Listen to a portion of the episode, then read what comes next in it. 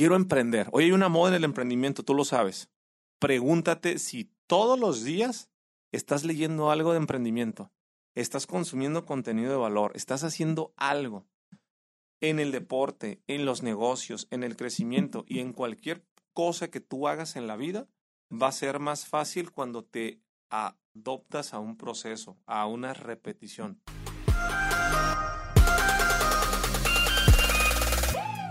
Emprendedoras y emprendedores, bienvenidos a su podcast de 0 a 100. Yo soy Pato Madrazo y a través de vivencias propias, consejos y conocimiento los llevaré al siguiente nivel, donde vamos a explotar su máximo potencial. Comenzamos. Emprendedoras y emprendedores, bienvenidas y bienvenidos ahora sí a un episodio más de su podcast de 0 a 100 y hoy traemos a una persona que estimo muchísimo, que a lo largo de estos meses pude conocer en redes sociales, eh, ha hecho un trabajo increíble en TikTok, en Instagram y sobre todo tiene un mensaje que darle a todo el mundo. Tiene un mensaje de verdad que los puede inspirar y les va a ayudar a que ustedes puedan ir creando una comunidad en redes sociales, pero sobre todo a tener un impacto en este mundo. Bienvenido, Jorge. Amigo, muchas gracias por tan bonita presentación. Hasta me voy a poner nervioso. Muchas gracias de estar aquí contigo en, en este episodio. No, no, no, no. Para mí es un gusto tenerte desde Guadalajara. Eh, pues ahora sí que veniste a repartir un poco de tu conocimiento en una TED, ¿no? Sí, es correcto. Eso venimos. El jueves tenemos una, una plática TED pero nos dijeron que llegáramos unos días antes para los preparativos. Es todo un show, güey. Pareciera más fácil cuando las ves en YouTube, pero... es más complejo. Es más complejo y hay licenciatarios y darte de alta y revisar sonido y que no te pases del tiempo. Y así que te leen la cartilla. Bueno, pues ahorita nos cuentas un poquito cómo está ese show. Buenísimo. Jorge, pues yo no te quisiera eh, introducir mal, ya te hice una pequeña intro, pero me gustaría, si nos puedes platicar un poquito pues, más de ti, de quién es Jorge, qué es lo que hace, quién es Jorge Cerratos. Mira, Pato, yo mm, me gusta siempre presentarme y que me conozcan por mi filosofía, más que por mi persona. Es un tema que, que yo cuando empecé a hacer redes, prácticamente hace un año voy a cumplir que empecé con este tema, es siempre me hacen esta pregunta, ¿no? ¿Quién eres, no? Y, y para mí creo que la filosofía es más poderosa que inclusive la persona. Y yo soy alguien que está pregonando mucho la filosofía de sinergia, de hacer equipo, de uno más uno es igual a tres. No hay mejor frase que, que lo exprese que decir uno más uno es igual a tres. Claro. Es decir, haz negocios, Tú, por ejemplo, le hablas a los emprendedores, a las emprendedoras, al igual que yo, yo les digo sinergéticos porque la fórmula de emprender o la fórmula de hacer negocios es trabajando en equipo, es generando ecosistemas de sinergia. Y eso soy yo en términos de filosofía, en la parte profesional. Pues bueno, eh, tengo 36 años, me dediqué a los negocios desde que empecé con el despacho a los 23 años. Primero un despacho jurídico, después me metí al tema de los avalúos, una comercializadora a base de extractos naturales. Siempre me gustó mucho el comercio y las ventas. Una agencia de estrategia digital, creamos un canal y después terminé por razones de que mi socio se volvió notario en temas inmobiliarios. Ok. entonces digamos que estoy bastante diversificado. Estás en todo. Sí. Bueno, qué padre, qué padre. Oye, justamente eso es lo que quiero platicar hoy. Eh, acerca de cómo armar un buen equipo, de cómo llevar tus eh, emprendimientos, tus negocios, tus proyectos al siguiente nivel. Justamente en este podcast siempre todas las personas que vienen nos platican un poquito acerca de cómo dieron ese siguiente paso. Ahorita vamos profundizando en eso. Pero antes de eso, me gustaría poderte hacer dos minutos de preguntas rápidas. ¿Te late? Me late. Buenísimo. Vamos a poner el cronómetro. Vamos a ver. Y vamos a arrancar. ¿Yo qué tengo que contar? ¿Lo primero que se me venga a la mente? Lo primero que se te venga a la mente, ¿va? Ahí te va. Una, dos, tres. Jorge, defínete en tres palabras. Sinergético, eh, padre de familia y trincado. Muy bien. Tu mayor reto. Eh, estar en el presente, en el aquí y en el ahora. ¿Cuáles son tus no negociables? Jugar tenis, pasar tiempo con mi familia y este traicionar. Ok. ¿Cuál es tu mayor miedo? Mi mayor miedo en la vida sería no lograr todos los sueños que yo me propuse porque me gane la desidia, el miedo o la trampa del ego. Tres libros que nos recomiendas. El primero, con el que me transformé en el alquimista de Pablo Coelho, ese es para que todos entendamos el tema de los sueños. Eh, quien descubrió mi pasión por el tema del marketing, yo soy fan de Seth Godin, particularmente de un libro que se llama Tribus y cualquier libro de ventas de Gran Cardón. Muy bien. ¿Qué animal serías? El delfín. ¿Qué quieres que recuerden de ti? Que uno más uno es igual a tres. Tu mayor fracaso. El haber creído por mucho tiempo que no podía hacer las cosas, le creí a otra gente que, que yo no podía, que era tonto. Si tuvieras 100 millones de dólares, ¿en qué lo gastarías? Eh, haría sinergia con ese dinero, reservaría la parte que me toca para mí, para mi familia, y después lo distribuiría. ¿Tu película favorita? Mi película favorita sería The Prince of Tides, El Príncipe de las Mareas. ¿Qué comerías toda la vida? Eh, machaca con frijoles y arroz. Tu frase de vida. Tu repetición es tu reputación. ¿Frío o calor? Siempre el frío. ¿Qué es lo primero que es en una persona? Su esencia. El éxito en una palabra. En presente. ¿Qué es lo que nunca harías? Lo que nunca haría es traicionar a alguien o ser ingrato. Buenísimo. ¿Qué te pareció? Está muy bueno, divertido. Es- Está divertido, y creo ¿no? que Y creo que a la audiencia le va a gustar más. Es un, es un formato que una vez me hicieron así, creo que 50 preguntas y me gustó. Porque Órale. no te lo esperas, entonces estás así como, ¿qué me va a preguntar? ¿Qué me va a preguntar?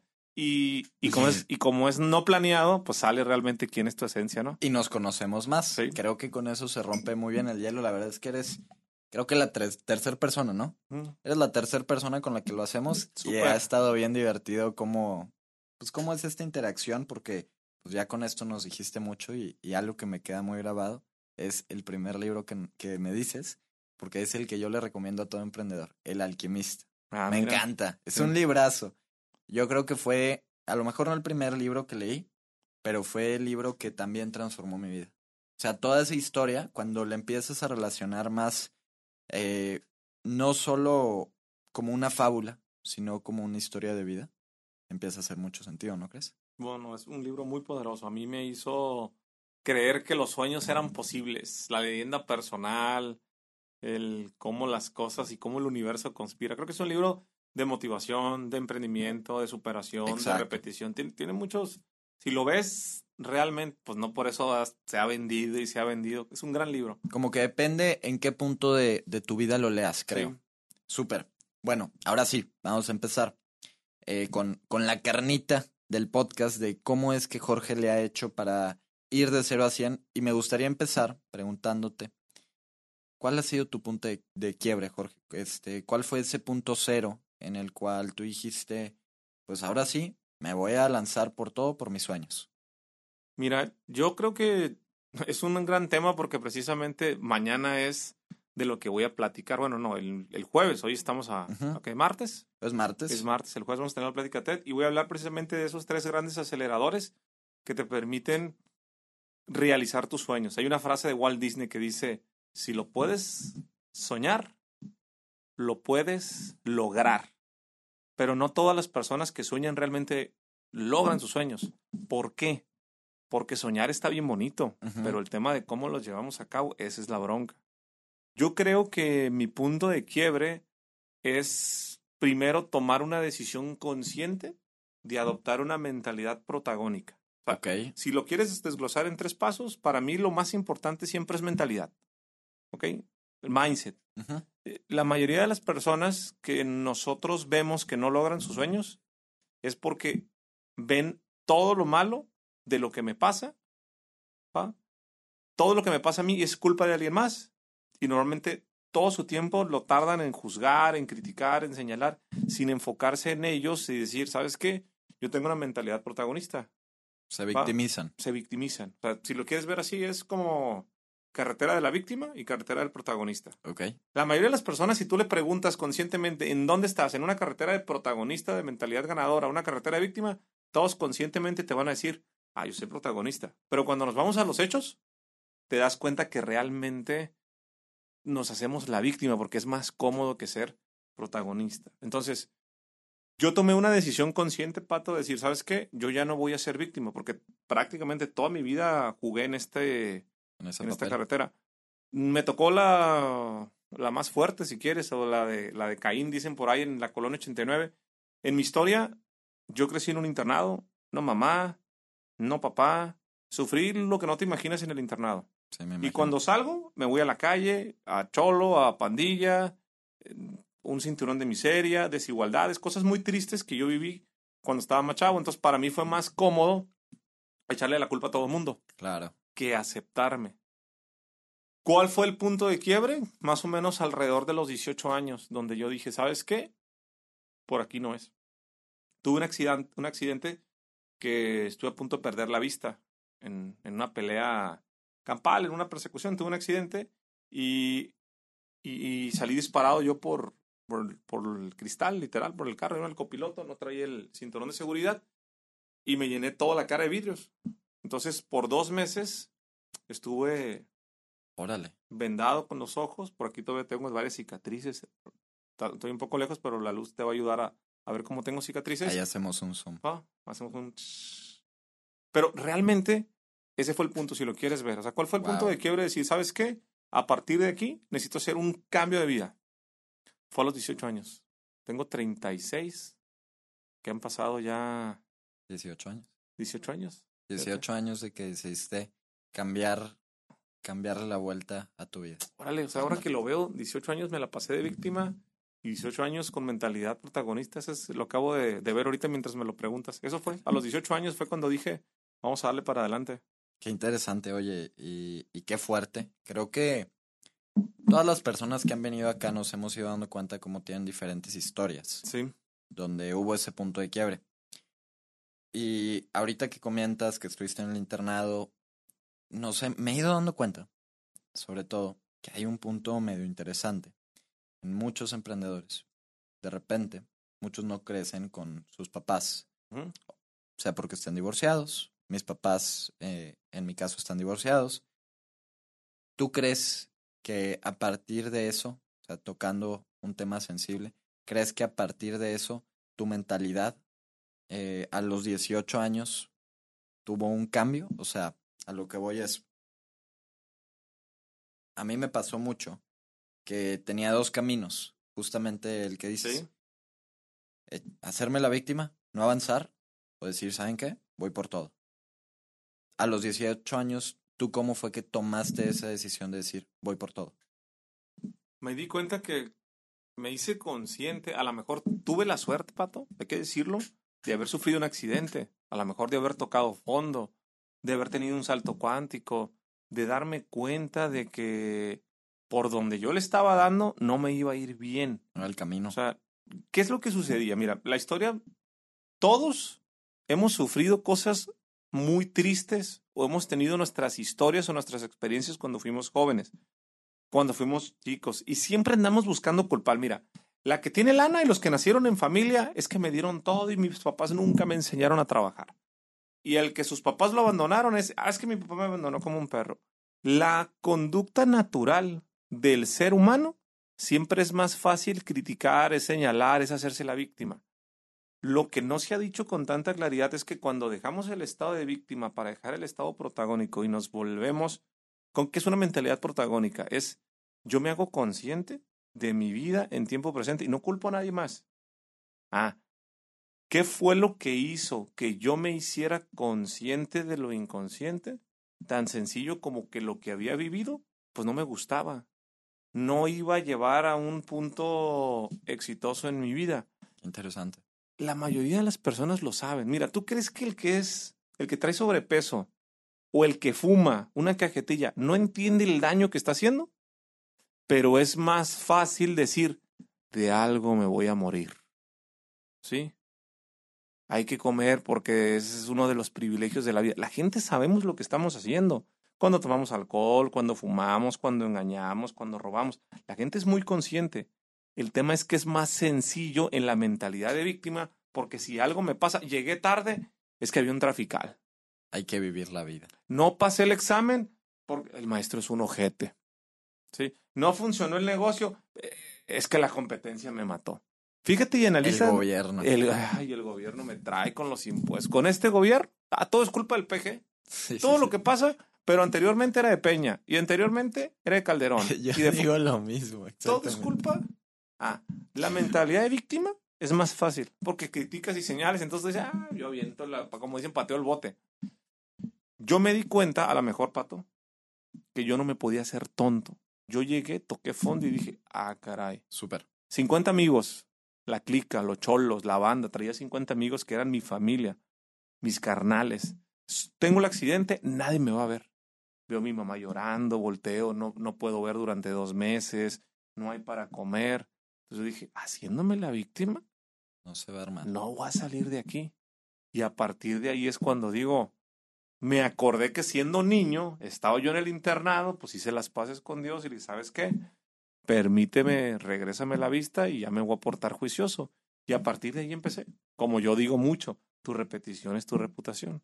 Totalmente. Por ahí me encontré el libro del alquimista, por eso lo recomiendo mucho Me- después. Me, encanta esa frase, Sí. la verdad. Me encanta esa frase y hace rato igual estuviste eh, mencionando el tema de, o sea, en, rep- en repetición.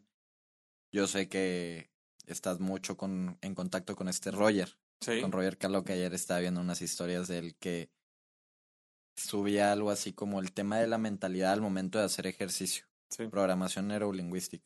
Entre más te repitas que eres un chingón, más te la vas a creer y más probable sea que lo logres. Totalmente. Súper. Eh, fíjate que la verdad es que estoy con la piel chinita, o sea, me, dejas sin, me dejaste sin palabras ahorita que mencionaste eso.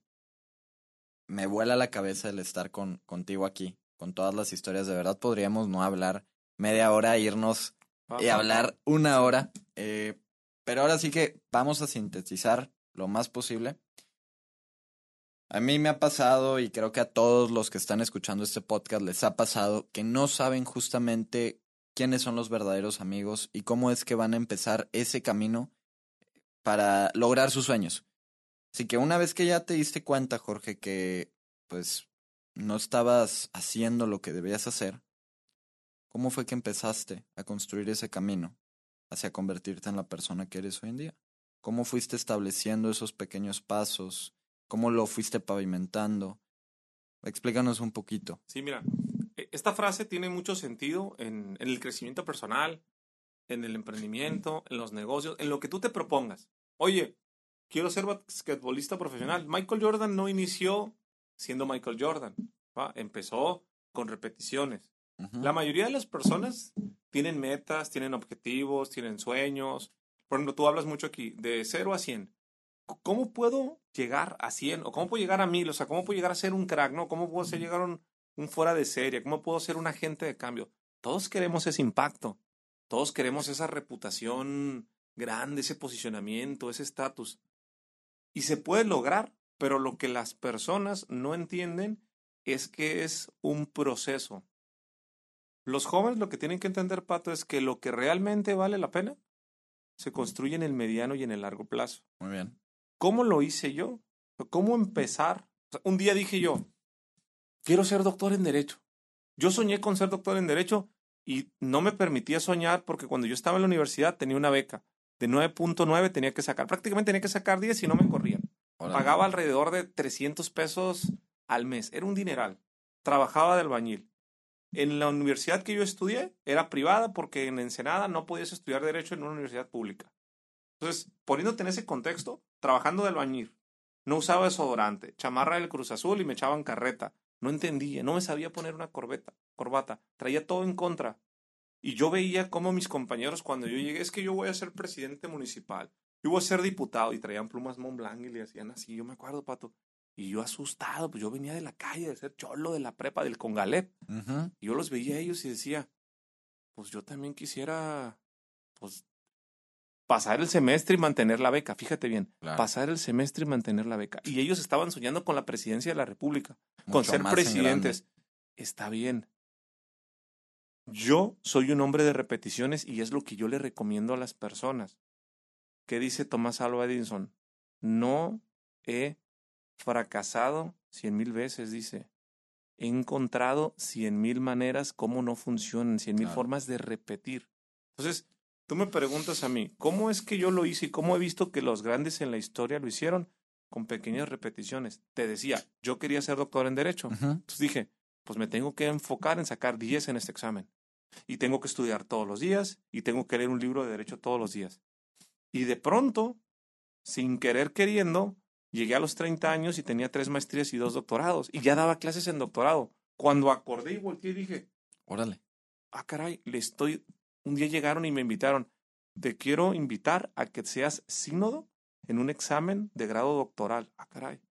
O sea que yo voy a dar el grado a un doctor, voy a revisar la tesis, sí, a mis 30 años. Y mis alumnos tienen 60 años. Estás súper joven, ¿cómo lo lograste? Muy bien. Todo mundo ve el final. Lo que no ven es que mientras yo estuve en la universidad durante cuatro años, todos los días leí un libro. Todos los días. Todos los días hacía un cuestionario. Ah. Quiero emprender. Hoy hay una moda en el emprendimiento, tú lo sabes. Pregúntate si todos los días estás leyendo algo de emprendimiento, estás consumiendo contenido de valor, estás haciendo algo en el deporte, en los negocios, en el crecimiento y en cualquier cosa que tú hagas en la vida, va a ser más fácil cuando te adoptas a un proceso, a una repetición todos los días. Es un estilo de vida, a Es fin de cuentas. de. No es llegar al resultado, sino mantenerte y, y que te sientas cómodo en ese proceso. Esas repeticiones. ¿Has visto las historias del, del Capi Sámano? Claro, sí. Que anda ahorita muy metido con el tema del, del Ironman. Sí, sí, sí. Ah, ¿Cómo es que lo va a lograr? Ah, porque está haciendo repeticiones, todo repeticiones. ¿Cómo Michael Jordan lo logró? Si él perdía, llegaba a las finales con los Pistons y lo lograba ganar. ¿Qué hizo? Ah, necesito ponerme mamado, necesito tener masa muscular. ¿Qué Claro. hizo? Al día siguiente al gimnasio, al gimnasio, al gimnasio. Es eso. O sea, realmente éxito, ¿va? Es igual a trabajo, es igual a constancia. No más que la gente no quiere hacerlo. Claro, porque he escuchado mucho también últimamente una frase que me gusta muchísimo, que creo que el Capi le ha dicho, que no hay motivación, hay disciplina. ¿no? O sea, la falta de, de motivación se tiene que suplir con esa disciplina. Si no traes ganas de ir al gym, bueno, acuérdate cuál es tu meta final y te vas a disciplinar y vas a ir todos los días aunque no tengas ganas. Lo acabas de decir puntualmente y acabas de dar con el clavo. La disciplina, dice Yokoi Kendi, tarde o temprano vencerá la inteligente. La disciplina es la base de todo. Pero no queremos dar esa, esa parte de disciplina. Ahí te va. ¿Cómo tener disciplina? ¿Cómo tener repeticiones? Te voy a dar cómo lo desgloso yo. Porque todo el mundo te dice, ten disciplina. ¿Cómo? Ay, ¿qué es eso? Este, haz repeticiones. Yo le digo a la gente, tu repetición es tu reputación. Pero a la banda le cuesta mucho el trabajo. Ok, Tres formas de tener disciplina, tres formas de tener repeticiones. muy bien. Tú todos los días te vas a levantar con la mejor actitud. Aunque te veas cansado, ojeroso, con sueños, hayas dormido mal, tú te tienes que, lo que veías en las historias de Roger, primero te la tienes que creer tú. Muy bien. Hoy me veo mejor de lo que me siento, hoy traigo una buena actitud. Ando pilas, ando positivo. Primero tú tienes que tener todos los días la mejor actitud posible. Segundo, hoy lo voy a hacer mejor que ayer. Si el día de ayer leí una página, hoy voy a leer dos, o voy a leer una página con un párrafo, pero asegúrate de que todos los días lo hagas mejor. Oye, hoy tiré 10 tiros a la canasta, hoy voy a tirar 11. El 1%. Como, Un 1%. como dicen. Solo asegúrate de hacerlo mejor. Y tercero, esta es la parte más importante donde las personas no vemos el resultado y nos pasa, Pato, tú lo has visto en negocios, en redes sociales también pasa, en el ejercicio, cuando vas al gym. Es todos los días, ¿sí? Paso a la vez, un paso a la vez, un paso a la vez. Tiene mucha diferencia entre hoy lo hago mejor que ayer y otro un paso a la vez. O sea, tienes que entender tú que lo que vale la pena va a tardar tiempo en construirse, mediano y largo plazo. No va a llegar de la noche a la mañana. Sí, no te puedes comer al mundo en un día. No. Y, y de repente, si no, si te hiciste loco un mes, no vas a poder hacer todo ese trabajo de un mes en un día. De repente es lo que pasa mucho por decir eh, en el gimnasio, ¿no? Faltas un mes y dices, bueno, pues no pasa nada, me voy a poner pilas en un día. Y al otro día te tiras y ya no quieres hacer nada. Es O sea, to- todo el dolor que, O sea, la preparación que tuviste que haber llevado para llegar a ese punto, si te la saltas, te va a hacer fracasar. ¿Tetro no? Eh, oye, Jorge, y, ahora entrando, pues, en, en tu filosofía, el uno más uno igual a tres. A mí me llama mucho la atención cómo, pues, cómo has crecido mucho en redes, pero dejando todo el tema de, de creador de contenido que podría ser para otra ocasión, pero creo que tienes mucho más que aportar que simplemente el contenido que haces. Eh, creo que el mensaje que, que estás dando del uno más uno es igual a tres. Es muy importante. Entonces, ¿cómo llegaste a esa filosofía? ¿Y qué nos recomendarías para armar un buen equipo? ¿Qué es lo que tú has venido haciendo a lo largo de estos años? Mira, lo primero, ¿cómo llegué a la filosofía de uno más uno igual a tres? Nosotros, una decisión que tomamos mi compadre y yo, que somos socios prácticamente en todos los negocios, cuando yo me encontré con el concepto de marca personal, que tengo que decirlo, en las cinco formas de abrir puertas, la más poderosa es la marca personal. Me dicen a mí, oye Jorge, tú eres especialista en marca personal. No, yo te recomiendo que hagas marca personal porque es un gran buffer, es una gran puerta para potencializar tu negocio. Yo soy un hombre de negocio. Entonces, dime, dime. ¿Y las otras cuatro cuáles serían? La primera es networking. Ok. Tú quieres, y, y me voy a regresar a la teoría, ok. Yo quiero vender más. Todos sabemos que para emprender necesito saber vender. Esa es la parte más importante. Puedes cometer los errores que quieras, pero lo más importante es que puedas vender. Ah, ¿cuál es la materia prima del vendedor? El prospecto, el lead, el contacto. ¿Cómo me hago de esos prospectos? Yo lo hice muy bien. Networking.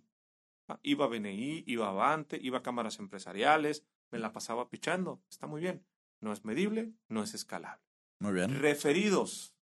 Oye, Pato, traigo este negocio, ¿a quién me puedes recomendar? Hice bien las cosas contigo, tú me vas a referir. Es la segunda forma de abrir puertas. La tercera es marca de referencia, marca de empresa. ¿Qué sucede cuando tú eres el CEO de Coca-Cola? Cuando eres el director de o el rector del TEC de Monterrey, todo el mundo te abre las puertas porque no es tu marca, traes una marca que te está respaldando. Aquí hay un festival muy famoso que la otra vez estaba escuchando, se llama Pal Norte, ¿no? Sí, muy ¿Qué pasa si eres el RP de Pal Norte? Mira, ¿cómo te tratan todos? ¿Por qué?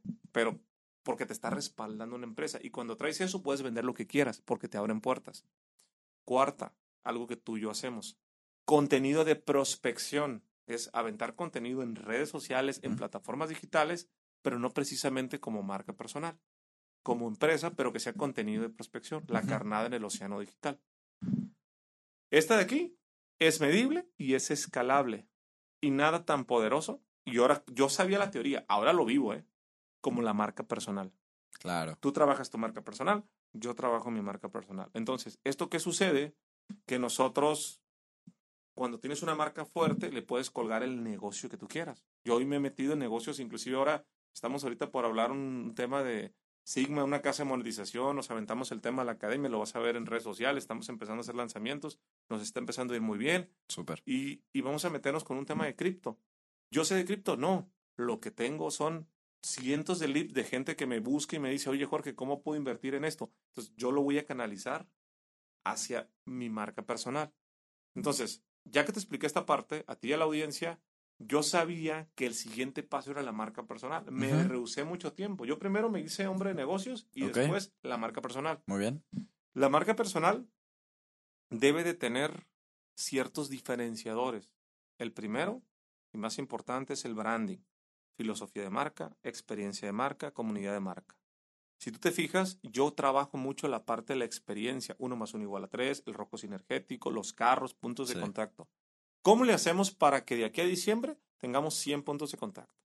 Segundo, las marcas personales, si te quieres diferenciar de los demás, hay que tener muy claro una filosofía, hay que tener muy claro un propósito. Y normalmente los propósitos que trascienden son los que tenemos de ayudar, de transformar el mundo, de transformar México, de transformar Latinoamérica. De aquí surge algo que se llama movimiento. Y esto es un tema bien interesante, amigo. El movimiento, cuando tracciona, nadie lo para. La comunidad sí. Si se muere el líder de la comunidad, se acabó la comunidad. Cuando un movimiento empieza a hacer esto, tú te puedes salir y el movimiento surge. Y hasta en el cuarto punto viene la parte de el hacer contenido. La mayoría de la gente dice, haz contenido de valor, crea una comunidad. Pero no tienes atracción. Ujú. porque no trae estos ingredientes. Cuando yo conozco toda esta parte de teoría, dije, compadre, ¿de qué podemos hablar allá que sea diferente, que lo necesiten? Y me aventé como un año en esa búsqueda, amigo, y leyendo y tratando de entender. Y un día me encontré un libro que se llama Sueños con X, que te lo recomiendo mucho, Ah, claro. del arquitecto Miguel Ángel Quintana Sí, Pali. sí, sí. Y él te habla de uno más uno igual a tres. Y luego lees los siete hábitos de la gente altamente efectivo, uno más uno igual a tres. Y te empiezas a encontrar este Adam Graham, uno más uno igual a tres. Y todos los grandes empiezan a hablar de este tema, pero no hay alguien que tome esta bandera. Entonces yo dije, a ver, Jorge, ¿cómo tú lograste tener éxito? Por la sinergia. Y empecé a crear todo el branding y fue cuando dije, de esto voy a hablar. Son de esos momentos, no sé si te, te ha pasado que no sabes por qué, pero te encuentras algo en el camino y De dices, aquí soy. de aquí soy. Sí, sí. Nos pasa a nosotros mucho con los videos. Cuando ves un video y dices, Este es bueno. Este, va a es pegar. bueno, no sabes por qué, pero dices, este trae algo, ¿no? Sí, sí, sí. Ah, así sucede. Eh, a mí me pasó eso. Dije, creo yo que lo que realmente necesita ahorita escuchar la gente y aplicar, porque lo digo muchas veces, es un concepto muy fácil de entender, pero es muy difícil de aplicar. La sinergia no es difícil. Aplícala. Uy, uy, uy, son muchos años. Entonces, eso fue lo que me tomó y es como yo encontré la filosofía y es como nosotros quisimos hacer este movimiento. Es que hay que hacer equipo, a Sí. fin de cuentas. Yo creo que si en México, en toda Latinoamérica y bueno, en todo el mundo, hiciéramos equipo, dejáramos de lado las envidias, estaríamos en otro, en otro mundo, Totalmente. en otra situación. Como decías hace rato, el tema de, del gobierno. Antes fue culpa de Peña, hoy es de AMLO. En seis, en tres, cuatro años va a ser culpa del próximo presidente. Siempre va a haber culpas. Siempre es Yo lo que digo mucho es, mira, no es que esté a favor, no es que esté en contra, pero digo, pues ya está ahí. Pues vamos a hacer lo posible para ayudarle, ¿no crees? Ahora lo mismo pasa acá con, el- con el nuevo gobernador de Monterrey, digo, de Nuevo León, que es este Samuel. Y se dice que nadie le va a abrir las puertas, que no lo van a dejar hacer nada. Déjenlo hacer algo.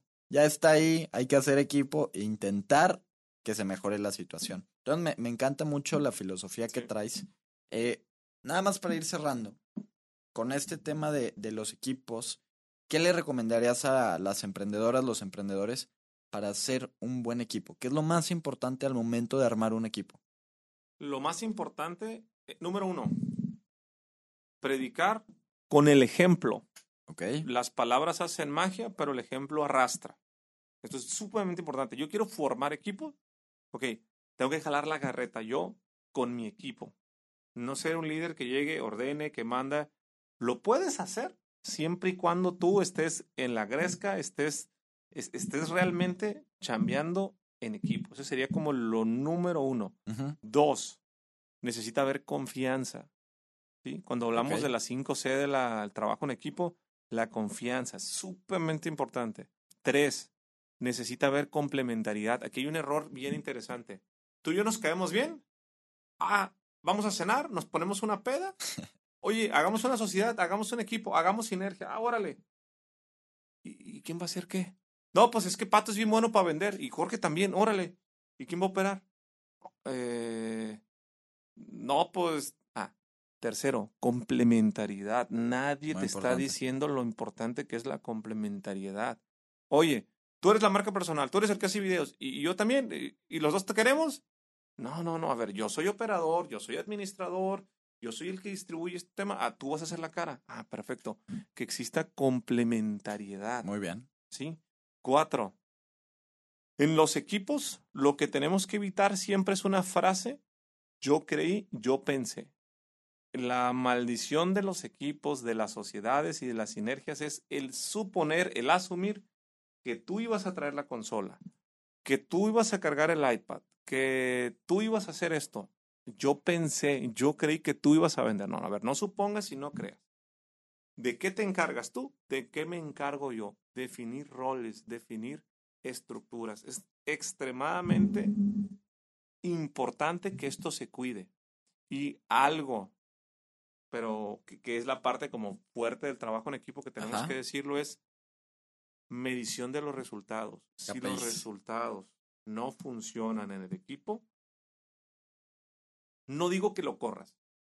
no digo porque a lo mejor son socios, simplemente muévelo.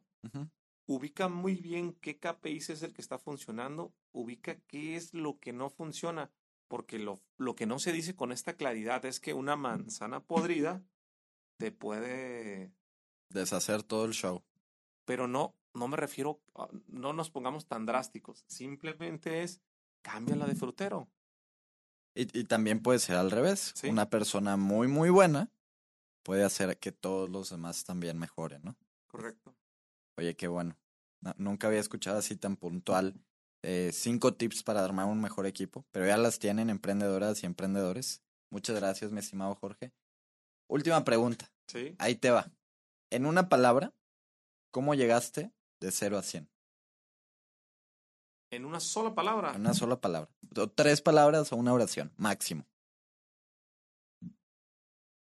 con la mentalidad correcta, con las repeticiones correctas y con la sinergia correcta. Buenísimo. ¿sí? Mentalidad, más repeticiones, por sinergia, llegamos a 100. Tu reputación es tu repetición. Al revés, tu repetición es tu reputación. Ah, bueno, ahí la tenemos. Súper. Buenísimo. Pues, mi estimado Jorge, muchísimas, muchísimas gracias por estar aquí martes 8.20 de la noche grabando contenido para los emprendedores, emprendedoras y emprendedores. Nos vemos en el próximo episodio.